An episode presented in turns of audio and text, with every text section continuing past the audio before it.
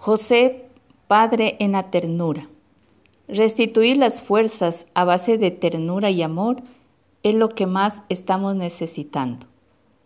En, el, en este mundo agresivo, competitivo, materialista, un hombre tierno es una desventaja, es una debilidad, hay un rechazo y un juzgarlo.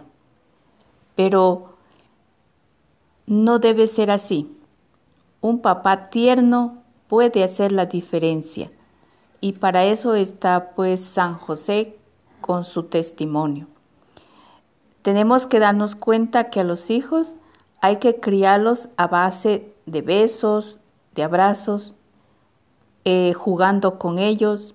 El contacto físico nos hace mucho bien, porque tenemos que recordar que la ternura son esos gestos de cariño, de afecto, de salud, de alimentación, de palabras positivas, de mirarlos a los hijos con esos ojos de descubrir siempre en ellos sus mejores aspiraciones, sus sueños, ¿no?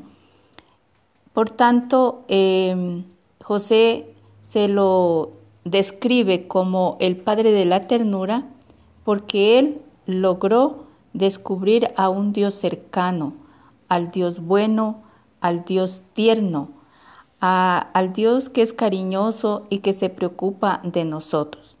Por este motivo, San José se preocupó y amó a Jesús con bondad y generosidad de corazón.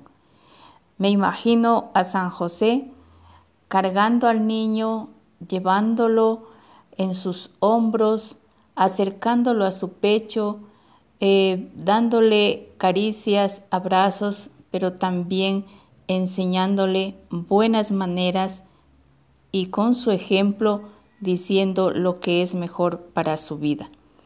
Quedaría como frase culmen de este episodio San José Padre de la Ternura para todos los padres de familia esta máxima que yo diría.